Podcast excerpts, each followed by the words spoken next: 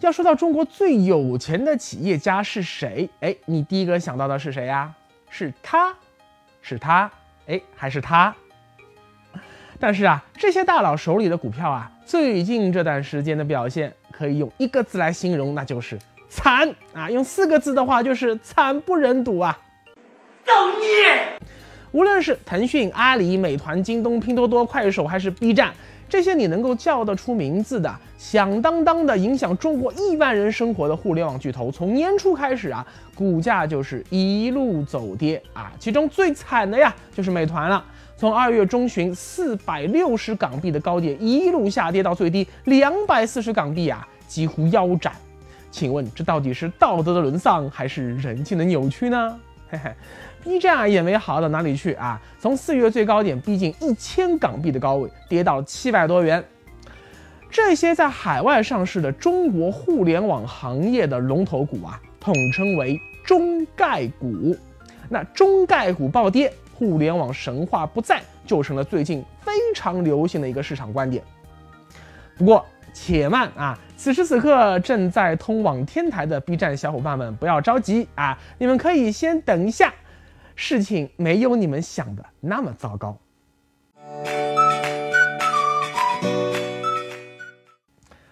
好，我现在问大家一个问题啊，请问你为什么要买股票？你说那还用说吗？当然是希望未来股价上涨，我能赚钱喽。那请问我们为什么买的股票会涨呢？短期看啊，原因可能会有很多，比如说技术面有超跌反弹的需求，消息面呢释放了一个重大利好消息。或者说情绪面，最近的市场啊，哎，他就是喜欢追捧这类股票。但是长期看啊，根本原因只有一个，那就是公司的业绩上涨，能赚钱啊。公司自己盈利能力不断提高，就意味着这家公司本身越来越有价值，股价就是公司价值最直观的体现。正所谓水涨船高。那刚过去的二零二零年的话，中概股的业绩怎么样呢？好到爆炸呀！我们随便举几个例子啊，腾讯去年公司净利润增长了百分之三十，阿里百分之七十五，美团百分之一百一十，京东百分之三百一十五，小米百分之二十五，百度百分之二十一。还有像拼多多、快手、B 站这些还处于爆发期啊，虽然说业绩是亏损的，但是营收的增长都非常强劲。尤其像拼多多和二零一九年相比啊，去年营收几乎是翻了一倍。那听到这里呀，大家心里是不是一万匹草泥马在翻腾啊？业绩这么好的股票，股价却亏成这样，还有没有天理呀？阿弥陀佛，施主稍安勿躁啊，请放下屠刀。听贫僧继续把话说完。就像力哥上面提到的呀，影响股价短期走势的因素有很多。即使财报表现可圈可点，也就是说业绩没问题，它现在估值也不贵，也就是估值也没问题。但是如果市场就认为，哎，某只股票未来的增长逻辑发生了根本性改变，一样会对估值推倒重来。啥？你说现在看起来不高，哎，但是以过去的业绩作为基础算出来的，可未来业绩会持续下滑呀，那现在这估值就会被动提高，变贵了，所以股价得跌。就像说上海机场啊，过去一直是一只大白马，可以躺着赚卖水钱，但是这一波疫情来了，导致于上海机场有可能不仅是去年。今年、未来几年都无法把国际航线和免税店业务恢复到二零一九年的正常水平，那市场对这只股票的中期估值逻辑发生了根本性改变，所以啊才会出现连续暴跌。但是，请问中概股未来业绩增长的逻辑发生根本性改变了吗？有人说变了啊，因为政府高举反垄断的大棒，要把这些无良资本家往死里打。去年先拳打马云，今年再脚踢王兴，还有你什么马化腾、刘强东、张一鸣之流的，哎，就算你再夹起尾巴做人，也难逃我社会主义铁拳伺候。那市场就担心啊，国家对于互联网巨头的反垄断打击持续加码，这才是起了个头啊，未来会彻底改变互联网巨头躺赚的底层逻辑，所以资本纷纷出逃，股价大幅下跌。这个观点，请问大家认可吗？认可的请扣一，不认可的请扣二。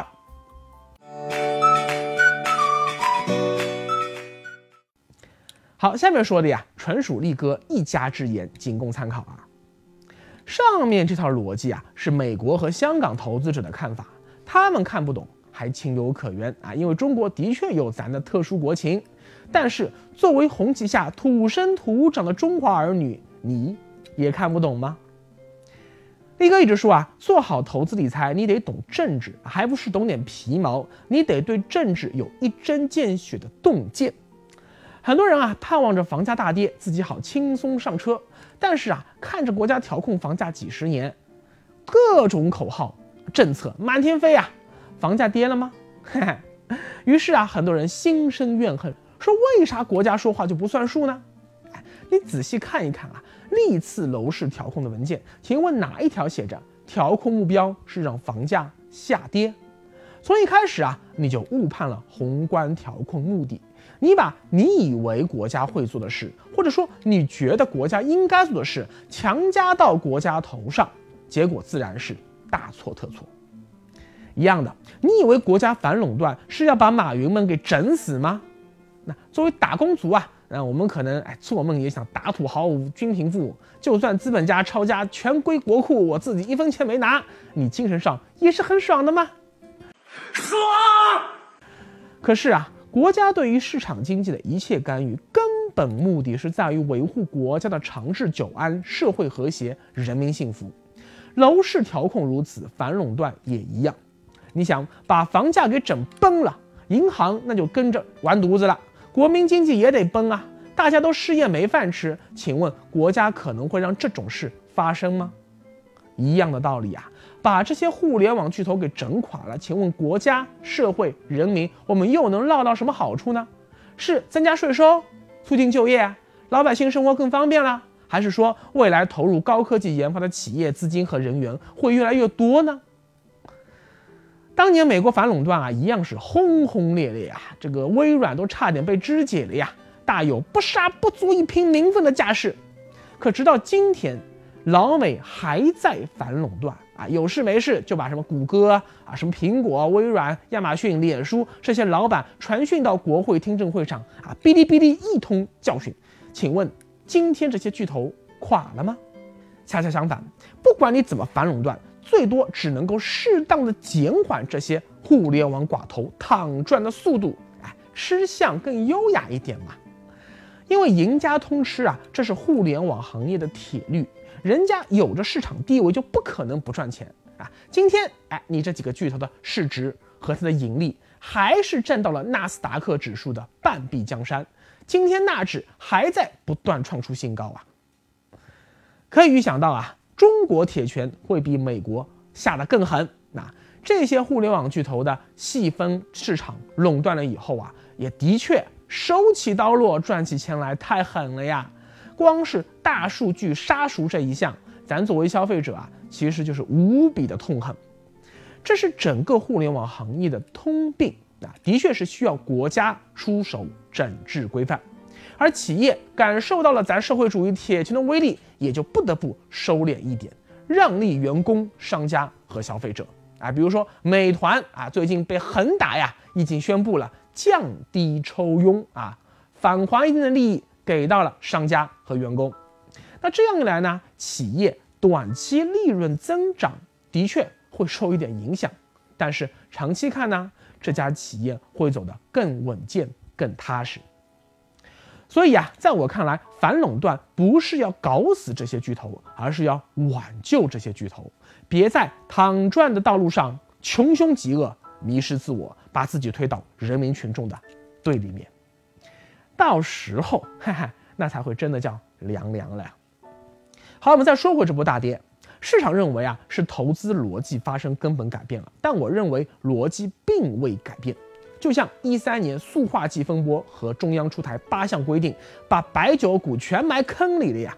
结果呢，无论是塑化剂还是八项规定，都只是突发利空，短期利空，不足以改变居民消费升级、白酒行业长期增长的。底层逻辑，那更早以前啊，十几年前的三聚氰胺事件，对于中国乳制品行业的冲击，那也是一样的，非常强烈。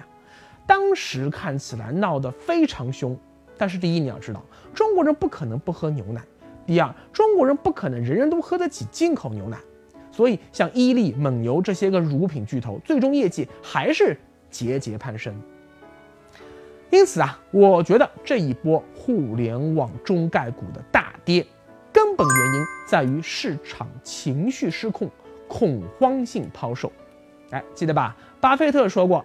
别人恐惧，我贪婪；别人贪婪，我恐惧。那就最近啊，巴菲特的老搭档芒格重仓抄底了阿里巴巴。记住，罗马它不是一天建成的，投资不是一天就有收获的，耐心是投资者最好的美德。让我们一起做聪明的投资者，静待投资的玫瑰悄然绽放吧。